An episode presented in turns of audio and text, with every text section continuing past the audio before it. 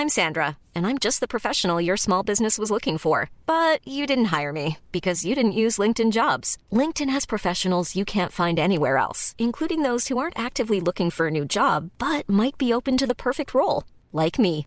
In a given month, over 70% of LinkedIn users don't visit other leading job sites. So if you're not looking on LinkedIn, you'll miss out on great candidates like Sandra. Start hiring professionals like a professional. Post your free job on linkedin.com/people today. Bonjour, je suis Gaël Châtelain-Berry, bienvenue sur mon podcast Happy Work édition LinkedIn Audio.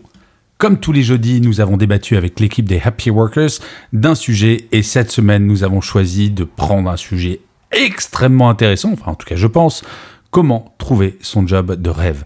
Et oui, c'est un peu le fantasme absolu, trouver le job de rêve. Mais c'est quoi un job de rêve et comment on le trouve? Eh bien, c'est ce dont nous avons débattu pendant cette heure avec toute l'équipe et je crois que nous avons eu quelques idées assez intéressantes. J'espère que vous passerez un aussi bon moment à écouter ce débat que nous avons eu à le faire. Bonne écoute Bonjour à toutes et à tous, ou plutôt bonsoir, même s'il fait grand jour. Je sais pas pour vous, mais par ici, à Paris, il fait un grand ciel bleu et c'est hyper sympa. Ça fait tellement plaisir que le printemps soit revenu. Mais je ne suis pas là pour vous parler météo, on est là pour parler de job de rêve. Et pour parler de job de rêve avec moi, je suis entouré de ma chère équipe de Happy Workers. Alors nous avons Hervé Charles qui est là, qui est le fondateur et le dirigeant du cabinet Performance RH. Son métier, c'est d'anticiper et prévenir les risques psychosociaux dans les entreprises, d'accompagner les collaborateurs et les structures sur l'amélioration des qualités de vie et des conditions de travail. En somme, prévenir les risques de santé et booster l'engagement des collaborateurs. Donc euh, je pense qu'Hervé Charles va avoir pas mal de choses à dire sur le job de rêve parce que pour booster l'engagement, il y a quand même pas mieux que d'être motivé par son travail. Nous avons Géraldine Jakowski qui est responsable marketing communication chez Prium et qui est également créatrice oh ça y est, je qui est créatrice du concept Balance ton héroïne dont vous allez entendre parler très prochainement de façon massive. Nous avons Marjorie Deriac qui est euh, talente lead. Mais à chaque fois, Marjorie, en fait, je, j'accroche sur ton titre. C'est talent lead, je ne dis pas de bêtises. Ouais, ouais, talent ça. lead, ou le- ouais, Formidable. gestionnaire de talent, gestionnaire RH. D'accord, chez Deep Light. Et donc, ça, c'est, bah, c'est notre cousine, puisque elle est de l'autre côté de l'Atlantique. Elle est au Canada. Elle a toujours un regard extrêmement intéressant sur, euh, bah, sur ce qu'on se raconte en général. Euh, donc on aura son point de vue sur le job de rêve également. Nous avons Benoît Panidis, l'homme aux mille métiers, qui est un ancien sportif de haut niveau et qui est aujourd'hui manager dans un grand groupe automobile et qui a toujours un regard passionnant sur les sujets et qui nous prépare euh, une grosse surprise dans les jours à venir. Et nous avons Lena Aka qui vient de nous rejoindre, qui est une coach, c'est coach Lena. C'est une neuroatypique passionnée de sciences cognitives. Elle aide ses clients professionnels et les organisations à réussir leurs projets de transformation. Elle remet l'humain à sa juste place au cœur de toutes les stratégies. Bref, les amis, nous allons parler de job de rêve. Et en fait, en préparant cette room, je me suis dit, mais avant de dire comment il faut trouver, comment on fait pour trouver un job de rêve, il me semblerait quand même intéressant de se poser la question, c'est quoi un job de rêve?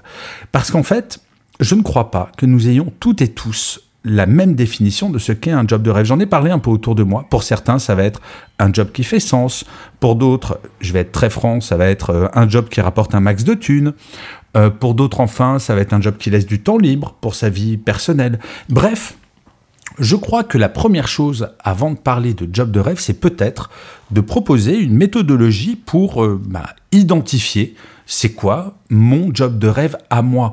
Parce qu'on a quelques images, mais peut-être qu'en se posant, peut-être qu'avec une méthodologie, on peut trouver. Et j'ai envie de commencer le tour de table sur comment on fait, ben, naturellement par euh, la coach de la bande.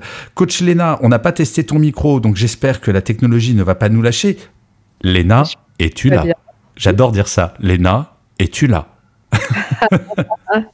Salut, est-ce que vous m'entendez bien? On t'entend, mais comme si tu étais juste derrière moi. T'es derrière moi. Non, c'est pas vrai. Ah bah super. Ah oui, je suis là.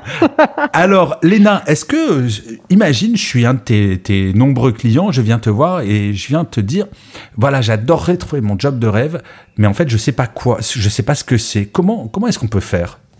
Bah, je trouve que tu as posé des très bonnes bases. Il faut déjà, euh, en premier, s'autoriser à rêver. Donc, se poser les bonnes questions. Qu'est-ce qui est pour moi? Parce que, comme tu l'as dit, chacun a son job de rêve. Qu'est-ce qui est pour moi? Le job idéal Et pourquoi pas se faire une liste? Est-ce qu'il s'agit en premier de la rémunération? Est-ce qu'il s'agit de l'environnement? Est-ce qu'il s'agit d'un secteur, d'une taille d'entreprise, etc. Et je pense qu'avant de commencer à, chercher bah, comment trouver le job de rêve, il faut déjà définir qu'est-ce qui euh, est propice à mon épanouissement et qu'est-ce qui me, me conviendrait. En fait, l'idée, c'est de faire une liste d'abord de critères un peu subjectifs et ensuite objectifs. C'est quelle taille d'entreprise, quel environnement, quel lieu géographique aussi, pourquoi pas Parce que exactement. J'ai plein de, de, de, contacts avec des gens qui aussi se posent la question de la situation géographique en termes de job de rêve. D'accord, donc faire une liste tout bêtement. Euh, avec l'ensemble des critères. on va voir un petit peu ces critères. Euh, je vais demander à, à Géraldine, toi qui, euh, qui a rajouté une corde à ton arc et qui, qui a aussi pas mal d'activités, tu ferais comment? Tu sais quoi le conseil que tu donnerais pour définir son job de rêve? Alors moi, mon job de rêve, je le définis euh, par rapport à ma passion. C'est-à-dire, quelle est ma passion dans ma vie? Mais si j'en ai pas. Moi, par exemple. Euh, mais attends, donc je, termine et après je, réponds à qui je, si j'en ai pas. séché d'un coup là, ah ouais. Ah, mais qu'est-ce qu'il fait? Non, mais par exemple, euh, il y a quelque chose que j'aime beaucoup, c'est la communication et j'adore écrire. Donc qu'est-ce que je fais? Je vais en fait faire en sorte d'exercer, de trouver mon job de rêve et de pouvoir euh, le, créer à travers ce que j'aime le plus faire, forcément. Parce que si je fais quelque chose qui me passionne, je vais être épanouie. Et c'est en ça qu'on trouve son job de rêve.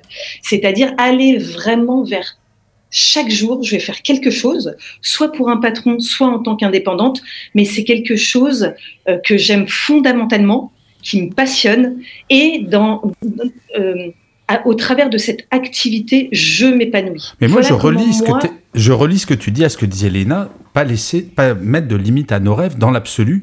Si dans ma vie privée, je suis passionné par les chiens ou par le macramé, bah, mon job de rêve, c'est peut-être dans les chiens et le macramé, même si je suis expert comptable dans une grande société. Voilà, mais il y a beaucoup de, personnes qui ont un job alimentaire, ça tu le sais, Gaël. et, du coup, voilà comment moi je définirais le job de rêve.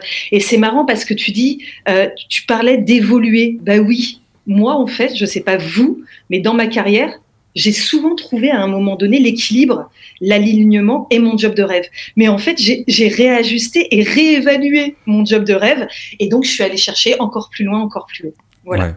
Hyper intéressant. Alors, Marjorie, toi, tu es très souvent de l'autre côté du miroir parce que euh, tu cherches des talents. Est-ce que tu te fais parfois la réflexion quand tu recrutes quelqu'un en entretien Tu poses cette question, mais pourquoi cette personne est là? Faudrait qu'elle fasse autre chose dans sa vie?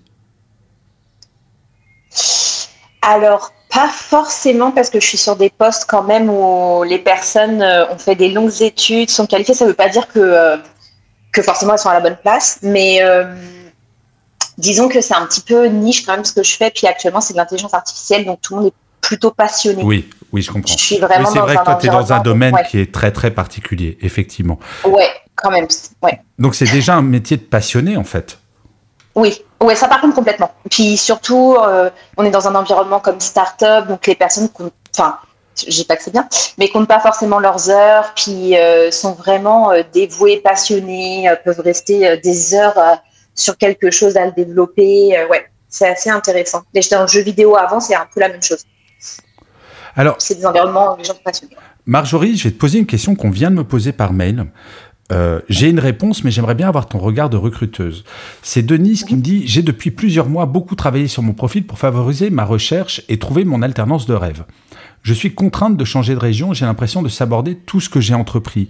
Moi, j'ai l'impression que la démarche personnelle s'est jamais perdue, où qu'on se trouve, en fait, euh, j'allais dire en France, mais dans le monde. C'est une démarche vraiment. Les gens que tu rencontres qui sont passionnés, ils pourraient se trouver au Québec euh, ou en Afrique du Sud, la passion reste la même. Et la démarche reste valide.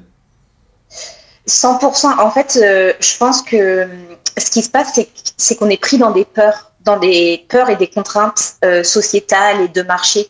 Euh, donc en fait, on, a plein de choses qui nous viennent à l'esprit, mais c'est pas forcément ce qui va se passer si on, entreprend euh, quelque chose et euh, si on met des petites actions en place qui vont déclencher des prises de conscience ou qui vont nous permettre de parler à certaines personnes et ça va nous amener sur un autre chemin et vers certainement ce qu'on aime faire.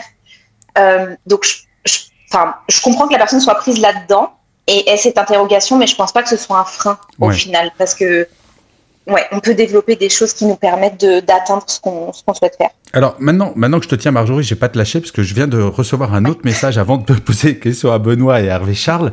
Non, mais c'est Franck qui me dit mon job de rêve, c'est les feux d'artifice, mais ce job, c'est que provisoire et saisonnier. Ça, forcément.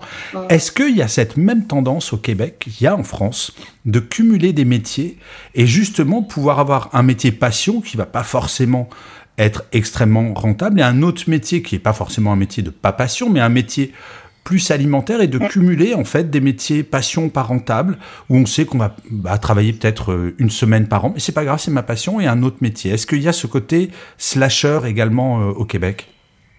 Ouais, de plus en plus. Euh, c'est pas forcément la norme ou le commun, mais je le vois de plus en plus. Et justement, j'étais sur un groupe hier ou avant-hier où je voyais des personnes qui euh, expliquaient qu'elles faisaient donc ce qu'elles aimaient, mais à côté, elles avaient un revenu bah, complémentaire, justement alimentaire. Euh, et ça s'est beaucoup développé euh, pendant justement la Covid depuis deux ans, euh, parce que nous, on est beaucoup resté à distance. Euh, donc en fait, on a beaucoup d'opportunités à distance qui se sont créées également. Donc les personnes ont un complément, ont un complément par rapport à ça. Donc oui, beaucoup d'opportunités qui se sont développées sur le marché qui sont intéressantes à, checker aussi. D'accord, donc Franck, tu peux faire, euh, tu peux faire euh, artificier en parallèle de ton métier une fois par an comme ça, donc c'est plutôt pas mal. Euh, merci beaucoup Marjorie pour tes éclairages. Alors je vais forcément donner la parole à l'homme aux mille métiers. Mon cher Benoît, toi, est-ce que tu aurais des conseils, toi qui as fait tant de métiers de passion véritablement, pour identifier le métier de rêve? En complément de ce que nous a dit Léna, Géraldine et Marjorie déjà alors, le métier de rêve pour moi, vous m'entendez Oui, oui, très bien, très bien, mon Benoît. Voilà. Euh, le métier de rêve, en fait, euh, c'est deux choses. Ça va être, c'est très bizarre, mais moi, métier et rêve, ça va pas ensemble. Ah bon? En fait, c'est de par le fait que si tu vis ton rêve, c'est peut-être un métier, mais, mais, mais ce n'est en rien quelque chose de contraignant. Tu es dans ton élément, tu es heureux, c'est moi, j'ai fait des métiers. Euh, si j'avais dû choisir l'argent, peut-être que je les aurais pas fait. Euh, en fait, il faut être en adéquation avec soi-même et à, être, à, se dire, ben, ce que je suis en train de faire, je m'éclate complètement à le faire et je me vois pas ailleurs. Quoi. Et c'est comme ça que j'ai pu avoir, par moments, effectivement, bah, des métiers qui, bah, peut-être pour certains, c'était pas rémunérateur, mais j'étais très heureux de les faire. À d'autres moments, j'ai changé mon fusil d'épaule, j'ai cherché plus une stabilité différente et, et, et un moyen financier plus stable que là où j'étais avant, et j'étais très heureux aussi de trouver des nouvelles, euh, un rebond et, des nouvelles choses. Je pense que le, trouver le job de ses rêves, c'est tout simplement trouver la place où on doit être à ce moment-là, mmh. quelle qu'elle soit, quoi, et en, analysant tous les, tout le spectre. Euh, parce que quelqu'un qui cherche euh, à trouver absolument un rêve, je pense que c'est peut-être le meilleur moyen de ne jamais le trouver, parce que le rêve, il évolue à la vitesse à laquelle on évolue dans la vie. Et c'est marrant, ça rejoint ce que, pas vrai demain. Tu sais, Benoît, ça rejoint. Il y a un message que Stéphanie vient nous, de m'envoyer. Ah oui, pour rappel à l'audience, vous pouvez m'envoyer des messages sur euh, sur ma messagerie LinkedIn et qui me parle de l'ikigai. Tu sais, c'est ce concept japonais de trouver euh, sa raison d'être, le sens de sa vie. Et euh, elle me pose la question de savoir si c'est un bon moyen pour trouver son job de rêve. Je pense que ce que tu dis, ça rejoint ça. C'est trouver un sens dans ce qu'on fait finalement, ça devient plus un métier. Je sais plus. Euh, dites-le moi par message ou si quelqu'un le sait là sur le euh, sur le siège, il y a quelqu'un qui disait en fait, si tu fais un métier de passion, tu n'auras pas l'impression de travailler en fait. Après, il faut pas être un bisounours non plus. Bien évidemment que même quand on fait un métier passion, on parle des métiers artistiques par exemple.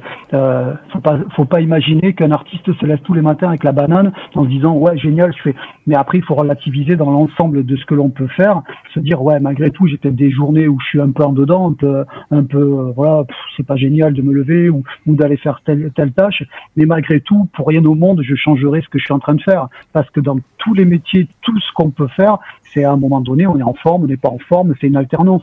Mais c'est au global, quand on regarde vraiment la situation, euh, vraiment avec du recul, on se dit non, mais je me vois pas faire autre chose, j'adore ce que je fais. Et c'est ça le métier de ses rêves. Mais alors, Hervé Charles, moi j'aimerais bien rebondir sur tout ce qu'on a dit avant de donner la parole. Je suis très content. Il y a notre stagiaire en chef qui est arrivé, Alexandre, donc je t'accueillerai euh, euh, de façon, de la façon que tu mérites juste après l'intervention d'Hervé Charles. Euh, Hervé Charles, est-ce que le fait de, à minima, se poser la question de c'est quoi mon job de rêve ne permet pas aussi de se rassurer sur le job qu'on a maintenant, ou pas de se rassurer d'ailleurs, mais est-ce que ça fait partie d'un bon équilibre? Toi qui es un spécialiste des risques psychosociaux, est-ce qu'il ne faut pas se poser des bonnes questions et pas avoir peur de se confronter à mais est-ce que c'est vraiment mon job de rêve ou est-ce que je me trompe complètement? Alors, ce qu'on appelle sortir de sa zone de confort, alors j'avoue que c'est un mot très tendance, mais euh, il m'agace un peu. Oui, c'est intéressant de se poser la question de ce qu'on veut faire. Alors, tout a été dit déjà, je ne vais pas résumer, mais c'est vrai que je crois que le job de rêve, c'est peut-être celui qu'on fait avec des ajustements. Je crois qu'on on réajuste en permanence. Euh, la vérité d'hier n'est pas celle de demain. Ce qu'on faisait hier, c'est pas forcément ce qui nous motivera demain. Et ça, je suis assez d'accord avec ça.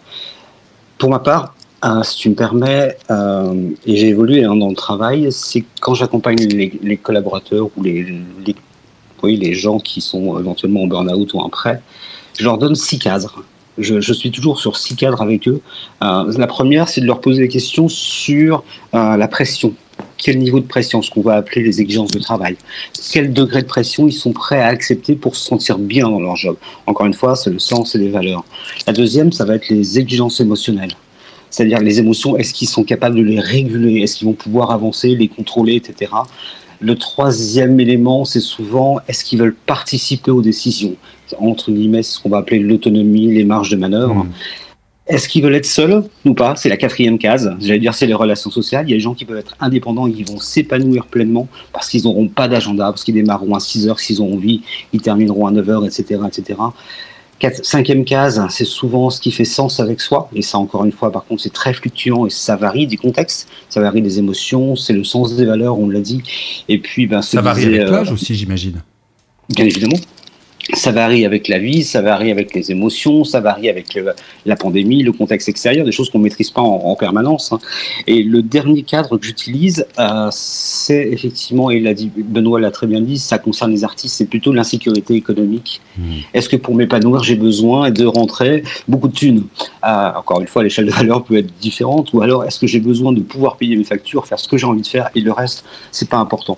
Et j'arrive, on essaie de positionner avec les collaborateurs, ben, c'est cases-là qui donnent déjà un axe, parce que quand on parle de sens, de valeur, ça évolue, ça fluctue. Si on rentre dans une période compliquée et tendue avec un manager bah, son sens des valeurs va être différent si ils ont une relation apaisée, mais qu'on se dit tiens, ça fait quand même 25 ans que je fais le même job, est-ce que je pourrais pas faire autre chose?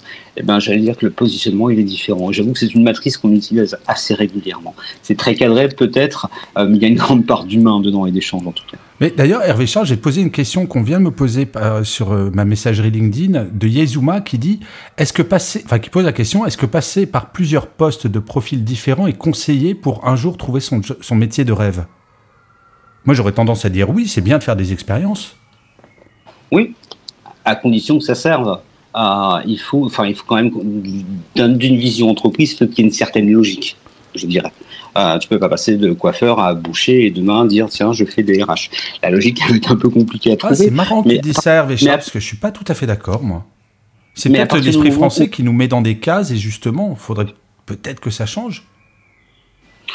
Peut-être. Peut-être. Tu vois? Euh, La seule chose, en fait, c'est, euh, je dirais, c'est d'aimer ce qu'on fait et avoir la chance de lever le matin et de se dire j'ai la chance de faire ce que je fais. Ça déjà, c'est déjà énorme. Ouais, bien sûr. etc. Après, encore une fois, j'ai bien dit, hein, je me positionne d'un point de vue entreprise, peut-être franco-française, tu as sûrement raison. Euh, euh, c'est dire, il faut quand même une linéarité quelque part, euh, passer d'un extrême à l'autre.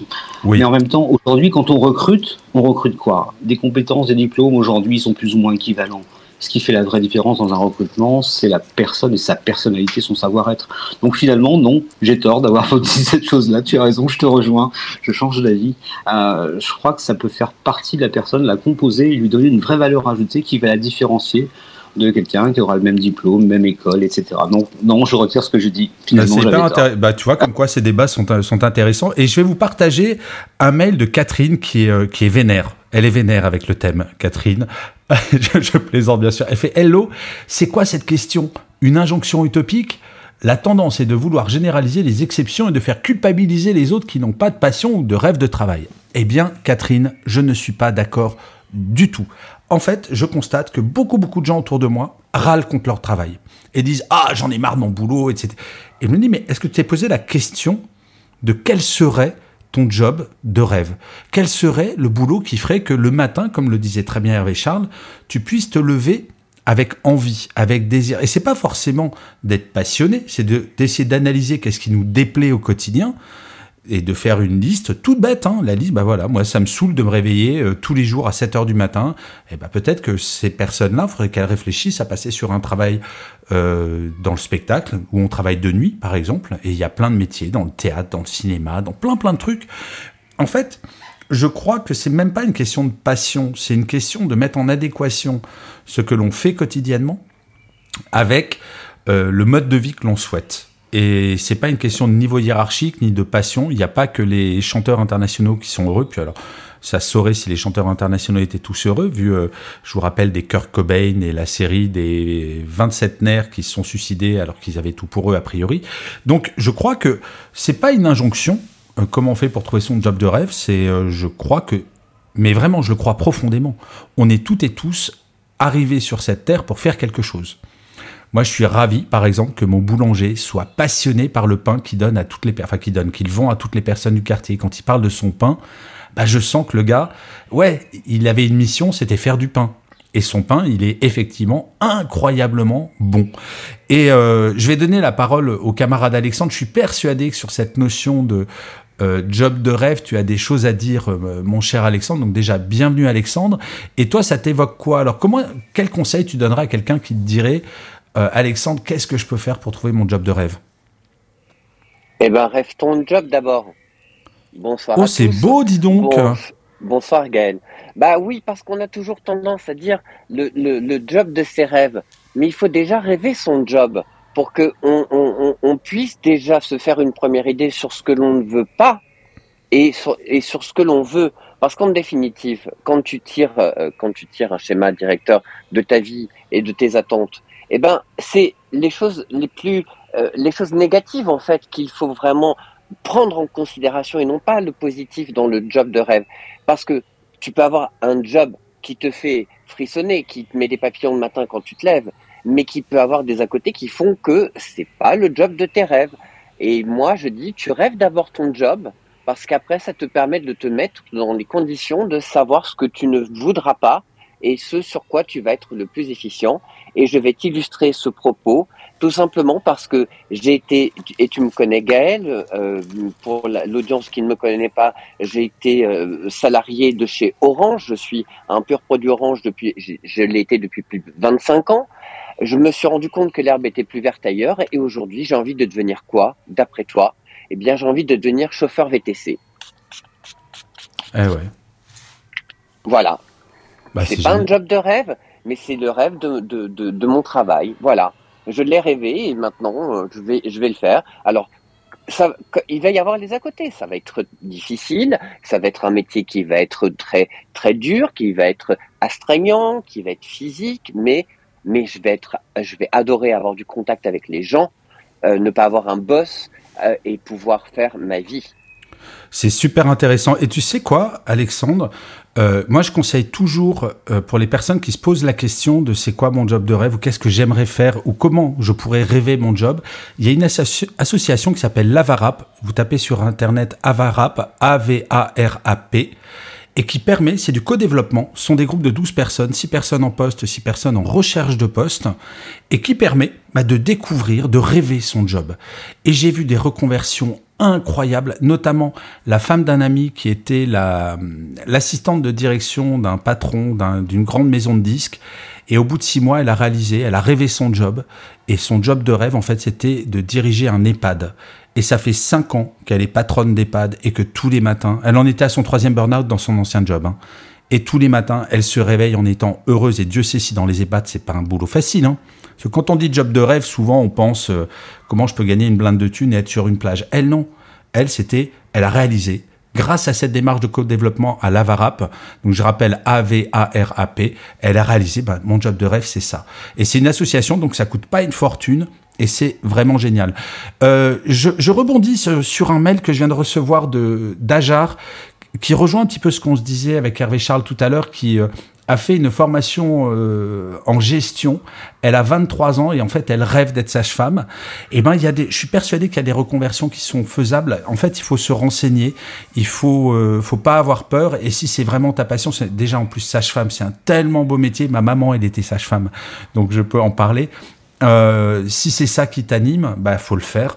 Et le c'est pas du yaka faucon, j'en suis, les amis, à mon 26e métier depuis que je suis diplômé. Alors les personnes qui disent oui mais c'est normal Gaël, t'as 300 ans, c'est très méchant, je n'ai pas 300 ans. Euh, mais par contre j'ai fait plusieurs métiers en même temps et je suis toujours allé là où le vent me portait, je me suis planté plein de fois. Donc faut pas avoir peur de se lancer. Mais une fois qu'on prend la décision, euh, donc sur, on a bien vu, je crois, sur comment identifier son job de rêve. Donc on en est tous là, c'est faire des listes peut-être faire du co-développement avec l'Avarap, mais euh, l'ENA, si j'ai identifié, moi maintenant, je sais ce que c'est mon job de rêve. J'ai identifié. Prenons bah, le cas d'Ajar. Ajar, elle veut devenir euh, sage-femme, alors elle n'a pas encore fait les études pour le faire. Tu donnes quoi comme conseil? Comment on fait pour trouver? Là, c'est un peu le cas extrême parce qu'il faut se reformer. Mais on commence par quoi? Moi je, moi, je parle souvent de la politique des petits pas. Au lieu de voir tout en haut de l'escalier, commencer par la première marche, puis la seconde, et se fixer des étapes. Toi, tu donnerais quoi comme conseil? Euh, très bon, euh, très bon conseil justement bah, pour avoir aussi euh, changé de métier plusieurs fois. moi, ce que, ce, ce, que je conseille, pardon, et ce que j'ai fait, c'est me renseigner auprès de personnes qui exercent déjà le métier qu'on souhaite ou de personnes qui évoluent dans le type d'environnement qu'on aimerait rejoindre et leur poser des questions, pourquoi pas euh, les accompagner si, si possible, et essayer vraiment de creuser. Qu'est-ce que ce métier implique comme tâche au quotidien euh, Qu'est-ce qu'il implique comme responsabilité, comme contrainte, etc. Je pense que le, le premier pas, peut-être, ce serait euh, de celui-là, d'être confronté à la réalité de ce métier. Ouais, et c'est peut-être, tu me fais penser à quelque chose, mais je pense que c'est ça que tu avais en tête, de contacter des personnes qui font déjà ce métier, qui peuvent peut-être être de bons conseils, qui peuvent peut-être aussi dire les choses qui sont bien dans ce métier, qui sont moins bien, et de se faire une image, euh, de dessiner un petit peu mieux, euh, un petit peu mieux son métier. Euh, Géraldine, toi qui es experte sur LinkedIn, j'imagine que dans cette démarche-là, LinkedIn peut jouer un rôle extraordinaire. Eh bien, évidemment, en fait, LinkedIn peut justement euh, vous connecter en direct avec des personnes qui exercent le job de vos rêves. Euh, donc pouvoir se connecter, essayer d'obtenir un entretien téléphonique ou de se rencontrer. Et puis ensuite, alors moi, mon expérience de, de, personnes de mon réseau qui cherchaient leur job de rêve, c'est à un moment donné, quand ils ont eu conscience de leur job de rêve, euh, bah, ils sont rentrés sur le chemin de la transition professionnelle. C'est-à-dire que ça se fait pas du jour au lendemain. Bien sûr.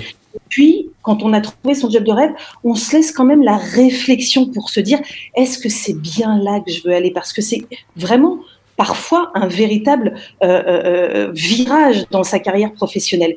Et donc, en fait, ce qui est bien, c'est qu'on prend le temps de se connecter euh, donc sur LinkedIn ou en présentiel avec des gens qui font ce job, ça fait en sorte, donc si on, a la chance de les rencontrer, eh ben on pose des questions qui font évoluer notre réflexion. Et à un moment donné, on va sentir que, au travers des rencontres ou d'un stage ou d'un bénévolat, eh ben c'est vraiment ça ce qu'on veut faire. Et là, on va se conforter dans notre position de bah ça y est, maintenant je veux me reconvertir et c'est ça que je veux faire. Mais pour moi, il y a, il y a une transition et, il oui, il faut prendre le, temps. Ça peut pas être. Euh, je me réveille un matin et je me dis, tiens, j'ai envie d'être astronaute. Pourquoi pas dans l'absolu hein Pourquoi pas Mais il euh, faut, faut, prendre le temps. Exactement. Et puis, et puis, alors là, tu vois, euh, dans le tiens, j'ai envie de devenir astronaute. c'est vrai que ça, pour y accéder, je crois qu'il y a aussi beaucoup d'études. Donc voilà, c'est dans la reconversion astronaute, c'est pas le sujet le plus évident je pense. Va ça... Oui, mais attends, nous avons peut-être des gens qui sont en train de faire leurs études, va savoir, et qui, sont, euh, qui ont 18 ans, qui sont gourés de... Mais moi, je crois, de toute façon, il faut faire étape après, étape, effectivement. Si la première marche, c'est de se poser des questions, quelles études il faut faire, bah, de se renseigner, de voir est-ce que c'est possible ou est-ce que c'est pas possible. Et peut-être ensuite de corriger son rêve. Et il y a quelque chose. Je viens de recevoir un message qui me, qui me frappe parce qu'il me parle vraiment et j'aimerais avoir euh, le, point de vue de Marjorie là-dessus. C'est un message de Florence qui dit Euh, depuis que je travaille, j'ai exercé différents métiers et je suis vu comme instable. Tant pis, car c'est une vision franco-franchouillarde. Et en fait, moi j'ai fait plein de métiers, et effectivement, et donc euh, Florence nous dit qu'à plus de 50 ans, elle a plein d'activités différentes, et moi j'ai été un peu pareil. En fait, toutes les expériences que j'ai faites avant ont pris sens quand j'ai eu 40-45 ans, mais le marché m'a toujours vu comme quelqu'un d'instable parce que changeant de métier, changeant d'orientation, changeant même de spécialité.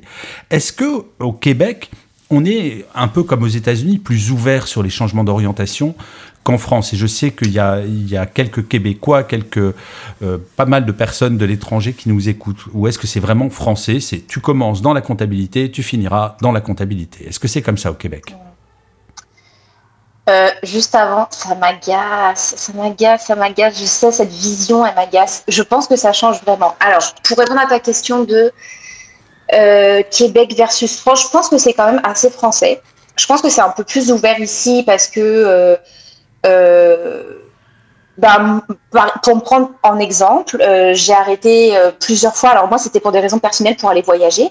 Donc, euh, une fois, j'ai fait un voyage de trois mois, une autre fois, un voyage de six mois. Le marché, en fait, comme il est beaucoup plus souple, je pense que les femmes s'arrêtent à peu près pendant un an. Le congé, euh, souvent, euh, est, d'un an.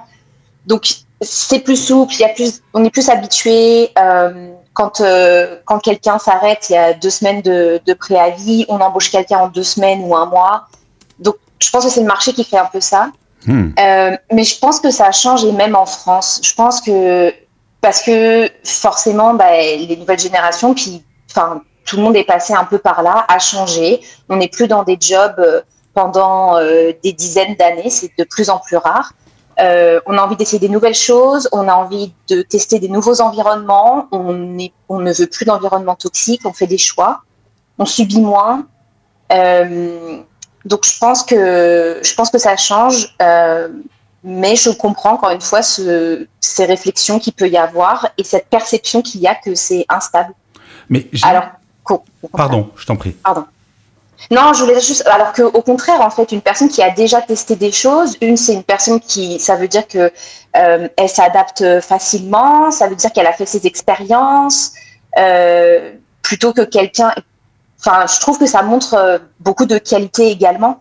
Euh, qui peuvent être intéressantes pour l'entreprise. Mais ça rejoint ce que, ce que Stéphanie m'envoie comme message en disant qu'il serait temps que les dirigeants et les recruteurs évaluent les candidats aussi par leurs expériences et l'intelligence émotionnelle qui s'en dégage. C'est-à-dire que 100%. C'est vrai que quelqu'un qui a monté une boîte et qui a fait faillite, euh, moi je retiens pas la faillite, je retiens le côté cette personne a monté une boîte et a eu le courage de le faire. Donc, euh, 100% d'accord. Mais j'ai l'impression, et là, je vais peut-être demander à, Hervé Charles euh, là-dessus, que le fait que le chômage recule, en fait, va obliger les recruteurs à être de plus en plus ouverts au changement d'orientation, parce que finalement, si je veux recruter un comptable et que j'ai le choix entre 15 CV, deux comptables depuis 10 ans, et un qui arrive où il n'a jamais été comptable, j'ai plutôt prendre quelqu'un qui a fait de la comptabilité depuis 10 ans. Mais si j'ai aucun CV de comptable et qu'il y a une personne qui est passionnée par la comptabilité, qu'on a, qui a fait une formation mais qui n'a pas beaucoup d'expérience, bah, si j'ai pas le choix, je vais peut-être être obligé. Est-ce que justement le, recul du chômage sur certaines catégories de, de métiers, ça va peut-être permettre à plus de personnes de s'orienter vers leur job de rêve? Ça change effectivement euh, l'angle ça change langue complètement. Aujourd'hui, les entreprises sont beaucoup plus ouvertes. Mais ça fait quelques années hein, quand même, euh, où les entreprises ont, changé d'axe en disant, ben, euh, les diplômes, oui, mais c'est surtout la personne qu'on recrute. Euh, le savoir-être, pour ma part, avec les RH, sur les cours que je peux donner, ça fait au moins 7 ans qu'on travaille ce savoir-être avec eux. donc ça veut dire que c'est pas récent, c'est activé aujourd'hui, c'est accéléré effectivement parce que les entreprises ont de plus en plus de mal à recruter, parce que les entre, parce que aussi les collaborateurs ont du mal à recruter les entreprises. Hein. c'est valable dans les deux sens, comme on l'a déjà dit dans d'autres podcasts. Euh, mais c'est vrai qu'aujourd'hui, bah, les entreprises sont plus figées sur telle école, telle expérience, etc., etc. Aujourd'hui, c'est bah, ok, la compta, on va la vérifier. Vous savez euh, lire un, bilan, etc., faire euh, des soldes. mais ils vont surtout s'intéresser à qui est la personne et ce qu'elle a fait. Et je rebondis en disant effectivement, elle va s'intéresser en disant Vous avez monté une entreprise Génial. Expliquez-moi votre entreprise. Hmm. Ça n'a pas marché Ok. Ou dans quel état d'esprit vous êtes aujourd'hui? Ça, ça va m'intéresser. Encore une fois, c'est la réalité. Et ça va être ça. je peux juste rajouter un point euh, qui me paraît important sur le fait de vouloir changer. Ce que j'entendais tout à l'heure. Oui, tout ce qui a été dit, je suis assez d'accord. Pour ma part, j'ai toujours une question qui vient. C'est le pourquoi on veut changer. Comment on va changer? Devenir effectivement demain, euh, j'ai oublié, je, je vois le terme médical, mais il me revient pas, c'est pas très grave. Sage-femme. Euh, sage-femme, merci, sage-femme. C'est de dire pourquoi on veut changer. Comment, surtout qu'aujourd'hui, il y a plein d'aides, il y a plein de formations, on peut reprendre des études à tout âge, on peut changer Oui, d'orientation. et Ça, d'ailleurs, je fais une parenthèse, Hervé Charles, j'ai interviewé le fondateur de l'atelier des chefs qui fait des formations en ligne pour devenir cuisinier, coiffeur, enfin plein plein de trucs en ligne reconnus par l'État. Et il me dit, il y a plein de gens de 40-45 ans qui font ces formations. Ah. C'est ça. Mais euh, et moi, je pose toujours la question, mais pourquoi vous voulez changer? Et écrivez pourquoi vous voulez changer? Et en fait, vous allez trouver vos axes de motivation. Ce que disait Et Alexandre, en fait. Mais absolument. Ouais. C'est pourquoi je. Ça va être ma valeur, ça va être mes exigences, ça va être mes émotions, ça va être plein plein de choses qui vont se retrouver dedans. Encore une fois, le comment, on trouvera toujours. Mais c'est toujours le. Et on s'aperçoit sur les gens qui enclenchent un changement d'orientation. Alors, soit effectivement, il y a une motivation financière, ce qui peut largement s'entendre. Et souvent, quand elles échouent, ben, on se rend compte que le pourquoi était défaillant. Il y avait des pourquoi où on n'avait pas les réponses, ou à la rigueur, c'était pas, oh non, mais c'est pas très grave, je passerai au-dessus de ça. Et non, on passe pas toujours au-dessus de ça. Ouais, ben, c'est sûr. En fait, j'aime bien, c'est très optimiste et à la fois très réaliste, Hervé Charles. C'est à partir du moment où on a un objectif, on trouve toujours moyen pour l'atteindre cet objectif. Et, et plus on est jeune, plus c'est simple, bien, bien évidemment. Moi, si je voulais aujourd'hui devenir euh, ingénieur en fission nucléaire, bon, je pense que ça serait un peu galère déjà parce que j'ai pas le niveau intellectuel. Mais euh, là, je repense à, à cette jeune femme qui, qui a 23 ans, qui veut devenir sage-femme. Je pense qu'il y a moyen de le devenir. J'aimerais, euh, Benoît, toi qui es euh, l'homme aux mille métiers, qui a fait des métiers de passion, lire le message de Ziad qui m'interpelle. Ziad dit Bonjour Gaël. Il est aussi important de rappeler que de faire sa passion un métier risque de tuer sa passion. Par exemple, dans le domaine de l'industrie du jeu vidéo et du cinéma, où le mot à, retenir est industrie. Bah, je suis pas tout à fait d'accord en fait. Oui, il y a des gens qui sont passionnés par le jeu vidéo et qui vont se retrouver dans une société qui, bah, ça va pas correspondre à l'image qu'on s'en faisait. Mais je fais un métier de passion et euh, c'est un kiff quotidien. Euh, mais je crois que métier de rêve, faut pas mélanger métier de rêve et métier de passion. Qu'est-ce que tu en penses, Benoît? Parce que pour moi, un métier de passion, euh, c'est quelque chose qui nous anime au quotidien. On peut faire un- avoir un métier de rêve sans forcément être passionné. Qu'est-ce que tu en penses? Alors, qu'est-ce qu'on entend par métier de rêve? Que voilà, c'est ça. le rêve de ma vie? Ou est-ce que c'est un métier qui, dans le panel de tous les métiers possibles, je le considère au-dessus de tous les autres et je considère que faire ce métier-là, c'est le métier de rêve. Je sais pas, président, chirurgien, euh, plombier, et je considère que ces métiers-là, c'est des métiers de rêve. Bien sûr. Euh, c'est- voilà. Alors, je disais en aparté, euh, en, en off, qu'en fait, euh, personne ne rêve de travailler. Par contre, tout le monde rêve de faire quelque chose d'exaltant, qui, qui l'enrichit et qui peut enrichir le, son entourage. Bah, Benoît, je, vais te lire le message de qui Elena rêve qui va te travailler. Je vais lire, Benoît, le message de Elena et tu vas rebondir. Ça va tellement dans ton sens. Elena nous dit euh, Pour moi, le rêve, c'est que nous réalisons. euh, que- c'est nous qui le réalisons dans notre job. Et elle aime quand cela est aussi possible pour tous les niveaux de hiérarchie. Le rêve ne vient pas du job, il vient de soi dans le job. C'est exactement ce que tu dis. Mais totalement, totalement, c'est exactement ça. C'est euh, euh, euh, trouver le job de ses rêves, c'est d'abord trouve-toi toi-même, fais ce que tu as envie de faire, et forcément, si c'est rémunérateur et que c'est ton job, ben, tu seras dou- doublement heureux. Non seulement tu feras quelque chose que tu aimes, et en plus tu pourras en vivre. Mais il faut pas tout le temps assimiler ça à des métiers artistiques. Il y a des gens qui sont passionnés par le génie mécanique, d'autres qui sont passionnés par la boucherie, et le gars, il fait ses études tant bien que mal, et il va peut-être travailler dans un univers où il se voit pas ailleurs, et pour lui, c'est le job de ses rêves.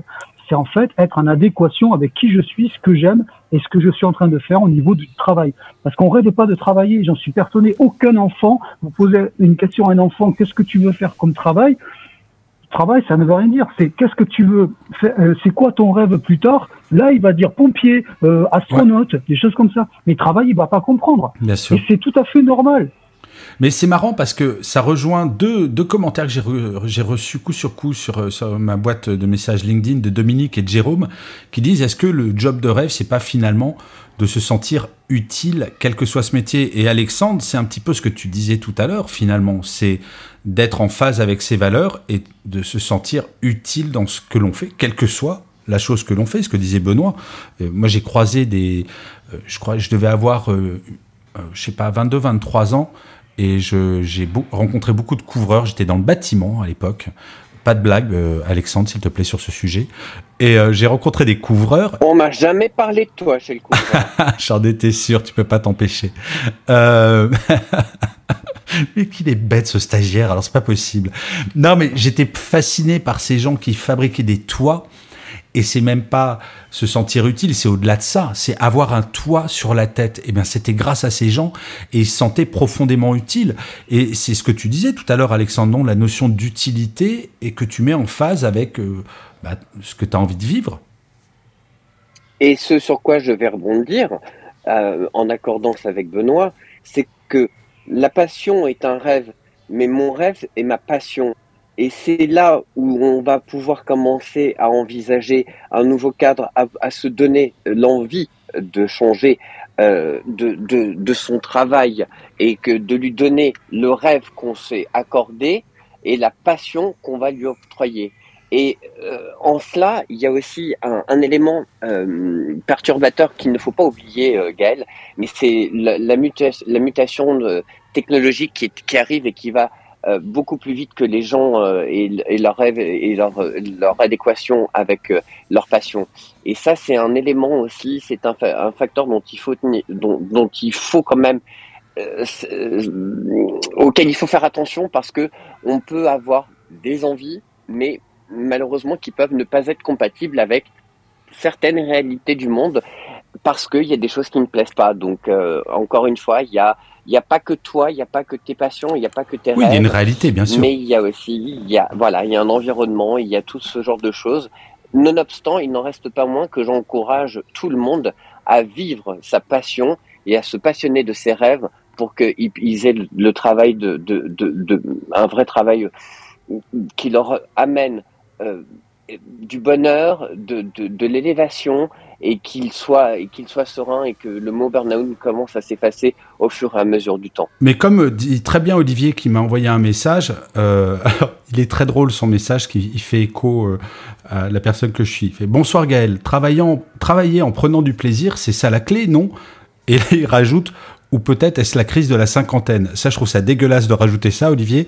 Euh, non, je crois que prendre du plaisir, il n'y a pas d'âge pour prendre du plaisir. Ensuite, peut-être qu'avec l'âge, on prend plus conscience de ce qui nous fait plaisir, il me semble. Exactement. Plus, on a conscience de ce qui nous enrichit, euh, plus on est exigeant aussi. Moi, je, m'en rends compte euh, par rapport aux jeunes ou à d'autres générations et euh, plus euh, on va vers quoi, enfin vers ce qui nous fait vibrer. Voilà. Euh, moi, j'échange aussi en parallèle avec certains participants dans l'audience, et c'est vrai que comme je suis quelqu'un de très optimiste, je parle pas passionnément de passion. Et j'ai quelques messages où on dit mais moi, soit j'ai pas de passion, ou soit, comme tu l'as dit tout à l'heure en début de room, soit j'ai pas de passion, ou soit je n'ai pas encore trouvé cette passion que je pourrais transformer euh, dans mon activité au quotidien. Et, et c'est vrai qu'il faut aussi euh, voilà, penser à ces gens. Donc, ce qui est bien aujourd'hui, c'est qu'on peut se former. C'est-à-dire qu'on peut se former à souhait, euh, qu'on soit en entreprise ou qu'on soit indépendant. Et donc, on peut se former pour aller trouver justement quelque chose qui nous fait vibrer. Bien sûr. Et c'est ça qui est intéressant.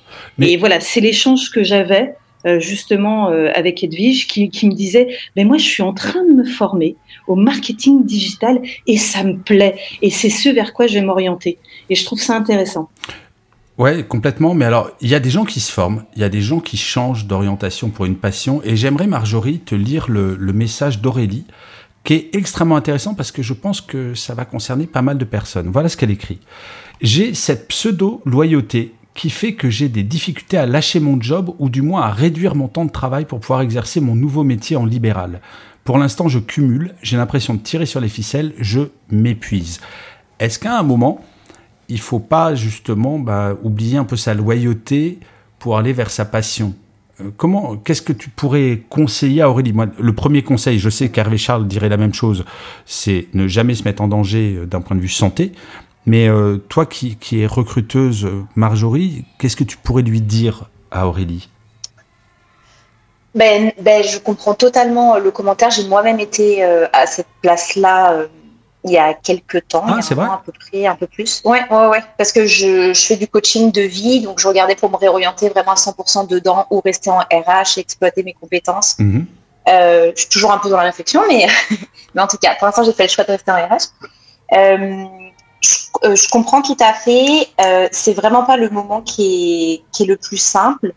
Euh, ça, par contre, pour le coup, je pense que c'est très culturel français, ce truc de loyauté euh, envers l'entreprise actuelle, puis qu'on a l'impression de ne pas performer si euh, on fait pas comme, si on reste pas une heure de plus. Et en même temps, en fait, ce qu'il faut prendre en compte aussi, c'est que si cette personne fait des choses qu'elle aime à côté, ça va la nourrir et ça va lui donner de l'énergie aussi. Hmm. Donc en fait, il faut essayer de trouver une espèce de, de balance. Euh, alors ça peut passer par des outils comme, je sais pas, le Miracle Morning par exemple, où là, bah, elle prend un petit peu de temps pour exploiter euh, ce côté-là. Euh, mais je pense qu'il faut, bah, encore une fois, bon, ça par contre là, c'est moi qui déteste ce mot, mais je crois qu'il faut lâcher prise. Pourquoi, pourquoi tu détestes tellement ce mot difficile comme concept. Non, en fait, bah, parce que depuis que je suis enceinte, c'est, on me le dit une fois par semaine à peu près.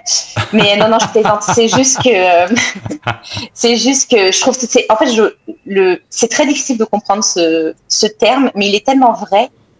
Euh, et je pense que c'est ça, faut un petit peu comme lâcher prise, se dire qu'en entreprise, il y a des choses qui vont se faire le lendemain, qu'on va être peut-être plus performant le matin parce qu'on va avoir une autre dynamique. Et puis, euh, d'un autre côté, essayer de euh, faire des choses qui nous nourrissent. Donc, c'est important de les garder, ces choses-là aussi, parce que c'est comme ça qu'on va être comme plus performant, puis plus heureux, puis être, enfin, c'est toute une dynamique, en fait, qui va nous permettre d'atteindre justement cet objectif de, de job de rêve. Mais, mais je crois qu'il faut surtout garder en tête qu'on n'est pas Superman et pas Wonder Woman. C'est, vrai Ouais. que les périodes de transition sont complexes. On travaille un petit peu plus souvent. Et surtout, alors je sais pas si tu le sais, Marjorie, mais en France maintenant, la loi depuis une dizaine, petite dizaine d'années maintenant a changé. On a le droit de cumuler un CDI avec une activité indépendante. Euh, je crois qu'il y a d'autres. Ouais, c'est top. Il y a, d'autres pays qui, qui ont mis ça en place. Mais c'est vrai que les débuts, avant de lâcher, bah, il faut tester d'abord Ouais. son modèle économique. Et c'est pas toujours simple de faire la bascule. Moi, quand je suis passé du salariat au travail indépendant, c'est vrai que c'est flippant. Mais est-ce que tu sais, Marjorie, quel est le premier investisseur euh, en France sur les indépendants? Pas du tout. Il s'appelle Pôle Emploi. Ouais. Moi, moi. Mais oui, il s'appelle Pôle emploi parce qu'en fait, on peut très bien faire une rupture conventionnelle, avoir deux ans de chômage à 70% de son net, plafonné, euh, je sais plus à combien, je crois que c'est 6 000 euros, 5 ou 6 000 euros. Euh, mais, et ça a été fait vraiment pour ça également. Parce que dans Pôle emploi, plutôt que de prendre ces aides pour, euh, en disant je le fais un peu en cachette, on peut très bien avec Pôle emploi faire une démarche, ils peuvent verser en avance les indemnités pour cofinancer euh, le fait de se lancer. Donc peut-être le conseil qu'on pourrait donner euh, à Aurélie, c'est euh, bah, de réduire un peu son niveau de loyauté, de voir si son nouveau métier peut être euh, rentable et à un moment de se lancer en négociant une rupture conventionnelle. On est vraiment, et là je suis désolé pour les non-français, mais en France on est dans un, dans contexte social et d'aide absolument incroyable qui peut aider justement à réaliser sa passion. Et il y a plein plein d'aides, il y a plein de moyens pour le faire de façon officielle et en réduisant le risque financier qui est souvent, je crois, quand même un peu un frein. Alors les amis, on arrive vers la fin de la room, donc euh, je vais vous demander, euh, bah, comme d'habitude, à chacun et à chacune de faire une, une grande conclusion autour de cette thématique. On pourrait y passer deux heures en fait sur la thématique du job de rêve. Et je vais commencer par, euh, par l'homme des passions, l'homme aux mille métiers, l'homme. je me demande s'il n'a pas été astronaute à un moment dans sa vie tellement il a fait de métier. Mon cher Benoît, qu'est-ce que tu retiens de cette room? Juste une citation de Steve Jobs. Si vous travaillez pas pour vos rêves, quelqu'un vous embauchera pour travailler pour les siens.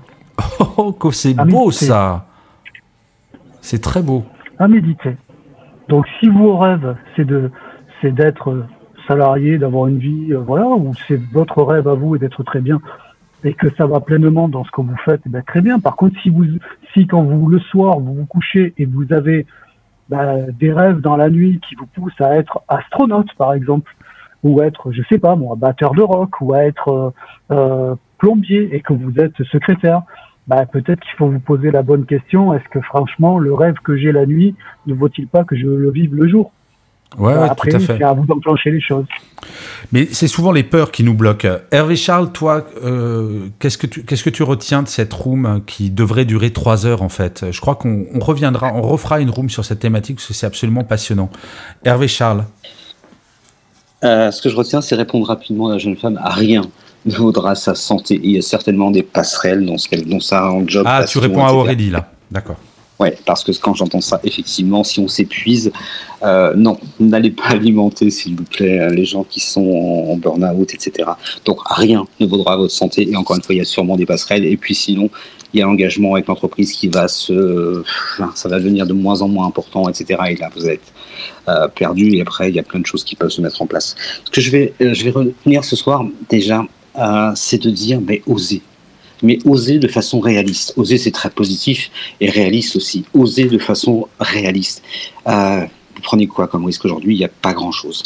Euh, parce qu'effectivement, quand on est vers la cinquantaine, on change parce qu'on n'a plus les mêmes charges. Oui, premier point. et puis, il y a les gens, il y aura les, il y aura les critiques. Oui, mais n'oubliez jamais que les gens qui vous critiquent, ce sont ils vous critiquent par rapport à leur propre peur, par rapport à leur propre inquiétude. ouais, souvent tu vas voir la personne qui va te dire non mais ton rêve c'est n'importe quoi et en fait il, te renvoie ses propres peurs.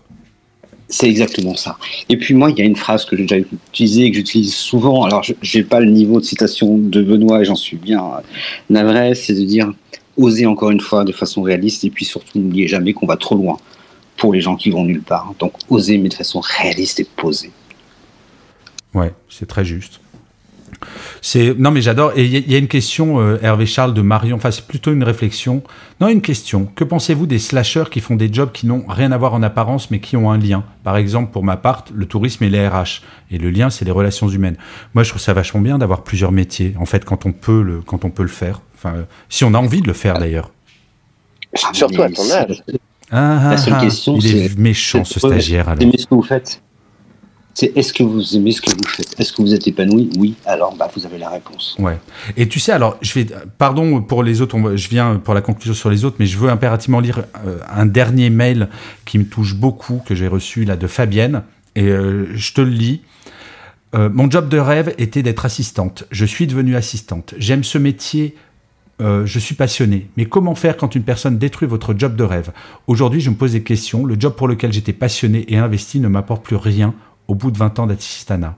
Alors, peut-on avoir un second job de rêve? Moi, ma réponse, et euh, je demande d'invalider ou de valider, si la passion de Fabienne, c'est d'être assistante et qu'elle est tombée sur un manager qui a été un gros nas qui lui a tué sa passion, bah faut changer de job. Enfin, faut changer d'entreprise et continuer sa passion d'assistana, si c'est sa passion. C'est pas la passion qui est morte, c'est quelqu'un qui a tué cette passion. Qu'est-ce que t'en penses, Hervé complètement d'accord.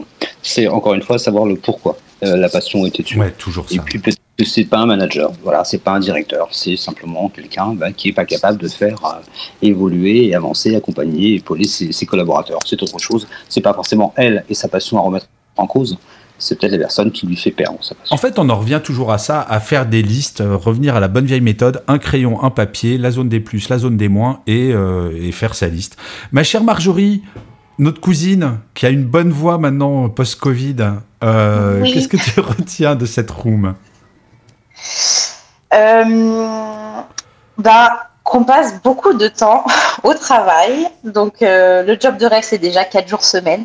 Non, non, je plaisante pour faire un lien avec la semaine dernière, mais. Non, mais c'est en fait, on passe tellement de temps dans un travail que oui, il faut faire des choses qu'on aime, et euh, je pense qu'il y a beaucoup de choses qui sont mises en place maintenant, surtout en France. J'ai entendu qu'il se passait pas mal de choses où on peut prendre des congés, on peut expérimenter des nouvelles choses. Enfin, faisons-le, quoi. Faisons-le, regardons, expérimentons. Oui, bien sûr, il faut de la gestion de risque parce que, parce que voilà, on n'est pas mm. tous euh, privilégiés. Mais, euh, mais il faut y aller, en fait. on passe beaucoup trop de temps. Au, ici, on dit à la job pour que pour que ce soit pas quelque chose euh, qui nous plaise et, euh, et qui nous ressource et, euh, et, qui nous fasse du bien. Mais j'aime bien ce que tu dis, ça rejoint un message très joli que Cindy a envoyé et qui dit Pour moi, le job de rêve, c'est de pouvoir se reconnaître dans son métier et se sentir utile, y mettre du sens. Il devient ainsi une passion qui produit une émotion positive. J'aime bien ce côté, notre travail doit nous envoyer de temps en temps des émotions positives. Faut pas être bisounours, je crois que le métier où on kiffe 100% de tout son job ouais, je suis pas certain que ça existe. Moi, je dis souvent, c'est 80% de son job est sympa ou très sympa et 20% est chiant ou très chiant. Donc, en gros, si on est dans ce ratio-là, c'est on est plutôt pas mal, je crois. Euh, Léna, euh, tu as exactement bah, une minute de conclusion sur euh, qu'est-ce que tu retiens de cette room qui a été trop courte en fait? C'est toujours trop court quand c'est bon. Un room, un room très intéressante. Euh, le conseil que je peux donner pour, euh, pour clôturer, pour avoir exercé justement euh, différents métiers qui pour certains n'ont pas de lien, euh, je, voulais, je voulais dire aux gens qui ont l'impression qu'ils n'ont pas de passion, ou peut-être des gens comme moi qui ont, qui ont trop de jobs de rêve dans la tête, de se confronter On est à, à, ben voilà, de se confronter à la réalité. Lancez-vous, essayez. Si vous ratez, c'est pas grave. Euh, il, faut essayer. Et puis la réalité, c'est aussi bah, euh, pour euh, aussi bah, se, dire que peut-être que le job de rêve n'existe pas. C'est là que je rejoins l'ami Benoît et de se dire qu'il faut il faut être pragmatique aussi et puis faire des compromis. C'est la vie. Ouais, je suis assez d'accord. Et puis ouais, être réaliste à un moment, mais être réaliste n'empêche pas de rêver et de trouver ce bon équilibre. Merci beaucoup, Léna. Ma chère Géraldine, Qu'est-ce que tu retiendras yes. de cette room? Eh bien, écoute, moi, ce que j'ai envie de te dire, c'est que tout a été dit et que je suis tout à fait en phase avec mes collègues Happy Work. Mais ce que j'ai envie de te dire à toi, Gaël, c'est que je reçois des messages et en fait, je comprends que tu es très inspirant euh, pour, pour l'audience, pour des personnes qui t'écoutent. Et il y a des personnes qui m'ont écrit en les disant. Amis. Il y a des personnes qui m'ont écrit en disant Moi, je suis dont Lydie, qui me dit Mais moi, je suis toujours vraiment bien, bien, bien souvent en phase avec tout ce que dit Gaël. Donc voilà, moi, je voulais te faire un petit, oh, un petit coucou et te dire que tu es inspirant pour ton audience et bravo pour ce que tu crées, Gaël. Oh, merci. Bah, voilà, c'est je fais mon job de rêve, moi. C'est voilà, moi j'ai fait, euh, j'ai presque la larme à l'œil et je rigole pas. C'est adorable. Merci beaucoup, Géraldine, d'avoir euh, transmis ce message.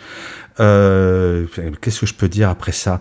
Euh, bah, Je vais donner la parole à notre stagiaire en chef qui était le dernier à arriver. Et euh, merci. Non, mais je reviens encore. Merci, Géraldine. Vraiment, très sincèrement, du fond du cœur. Et merci à la personne qui a écrit ce message. Euh, notre stagiaire en chef qui est arrivé dernier, parce que bah, forcément, euh, le stagiaire n'est pas payé, donc il n'est pas très sérieux sur les horaires. Euh, bah, tu vas conclure cette, cette room et ça me semble euh, plein de sens que ça soit toi qui est le mot de la fin, mon cher Alexandre, parce que tu es quelqu'un de passionné, ça s'entend dans ta voix. Euh, Qu'est-ce que tu retiendras de cette room? La première chose que je retiendrai de cette room, c'est que bah déjà, vous êtes les seuls à recevoir des messages et moi, personne ne m'écrit. Mais euh, on t'entend pas, Alexandre, il faudrait que tu sois plus proche de ton micro, mon ami. Vous m'entendez pas? De vous loin, en pas? fait. Un peu de loin. Ah, pour, pourtant, j'ai les derniers AirPods qui ont été construits par... Non, mais ah, alors je suis désolé, je vais peut-être parler un peu plus fort. Ouais, bah vas-y, donc ton mot de la fin. Mon mot de la fin, c'est que déjà, un, bon, personne ne m'envoie de message, donc je fais mon caliméro, hein, c'est pas dans le pays, personne ne m'aime. Mais il y a surtout ce que je retiendrai. Euh, Alexandre, podcast, on me dit par message qu'on ne peut pas t'envoyer de message parce que tu es en message verrouillé. Donc le caliméro, il va se détendre et il va corriger ça sur son profil LinkedIn. oui, boss. Voilà. Mais, mais, mais, pour mais pour ramener la sérénité au cœur de ce podcast, je conclurai, euh, tel notre maître à penser à tous, Benoît, euh, d'une citation de Paulo Coelho que tout le monde connaît, qui est Les rêves donnent du travail. Ah, c'est très beau. J'adore quand vous nous sortez des citations qui sont inspirantes comme ça. C'est toujours plaisant. Ça donne à réfléchir en fin de room. Alors, je ne le faisais pas avant, mais je vais le faire maintenant euh, pour conclure cette room. J'aimerais dire un grand, grand merci à toutes les personnes qui ont envoyé des messages et j'ai malheureusement pas pu tous les lire. Euh, donc, merci Catherine, merci Franck, merci Olivier, merci Fabienne, merci Cécile, merci Mario, merci Cindy, merci Maya, merci Aurélie, merci Dominique, merci Jérôme, merci Elena, merci Habib, merci Zier, merci Ziad, merci Stéphanie, merci Florence, merci Adjar, merci Merci Stéphanie, merci Denise, merci Nargis. Euh, voilà, donc euh, je sais que vous en avez probablement envoyé euh, à d'autres également sur dans l'équipe de Happy Work. J'ai passé un super moment, c'était un très chouette thème, plein de plein d'optimisme parce que justement je trouve que le job de rêve, je crois que ma conclusion à moi c'est je vous assure les amis, il existe. Et job de rêve, pas forcément dire job de passion, ça veut juste dire trouver un job où on est content le matin de se lever. Je vous assure, tous les matins, sans mon réveil, je me réveille avant 5 heures du matin et je suis content de commencer à bosser. Je commence à travailler très très très très très tôt. Et je crois que c'est ça la définition, du job de rêve, c'est de pas avoir besoin de snoozer 15 fois avant de sortir de son lit, mais de se dire, chouette, je vais bosser. Et posez-vous les questions, je crois qu'on a toutes et tous dit, que ce soit Hervé, Charles, Benoît, Marjorie, Léna, Alexandre ou Géraldine, n'hésitez pas à faire la liste de ce que vous aimez, ce que vous n'aimez pas dans votre travail actuel, et posez-vous la question, euh, bah tiens, est-ce que finalement, mon job de rêve, j'irai pas le chercher? Voilà, bref, j'ai vraiment passé un excellentissime moment avec votre compagnie. Patron. Oui. Vous me permettez, vous me permettez juste de vous envoyer une dernière touche de bonheur? Allez-y toujours de, Paul, de Paolo Coelho que j'adore, qui a dit Le bonheur est quelque chose qui se multiplie quand il divise. Qui se multiplie? C'est pas qui se multiplie quand on le partage? Non. Ah bon, parce que je connaissais une citation comme ça. D'accord. Eh ben, Alexandre, merci pour cette dernière citation de Paolo Coelho. Donc, visiblement, tu es en train de lire du Paolo Coelho et merci parce que j'adore ce qu'il écrit. Les amis, je vous dis, bah, rendez-vous à jeudi prochain euh, sur un thème que nous n'avons pas encore défini, mais on va rester, je pense, dans la bonne humeur. Et euh, j'ai envie de finir cette, euh, ce live, ce débat, comme je finis chacun des épisodes de Happy Work. Alors, avant de, de clôturer, n'hésitez pas à suivre les personnes qui sont sur le stage. Je vous garantis que chacun des profils qui sont sur ce stage sont absolument passionnants. N'hésitez pas à les contacter. Ce sont des gens qui sont bienveillants, ouvert et si vous avez des questions, ils se feront un plaisir de vous répondre. Et donc, comme je le disais, je finirai ce live comme je finis chacun des épisodes de Happy Work en vous disant cette phrase que j'adore. Avant toute chose, plus que jamais, prenez soin de vous les amis. Bonne soirée à toutes et à tous. Au revoir.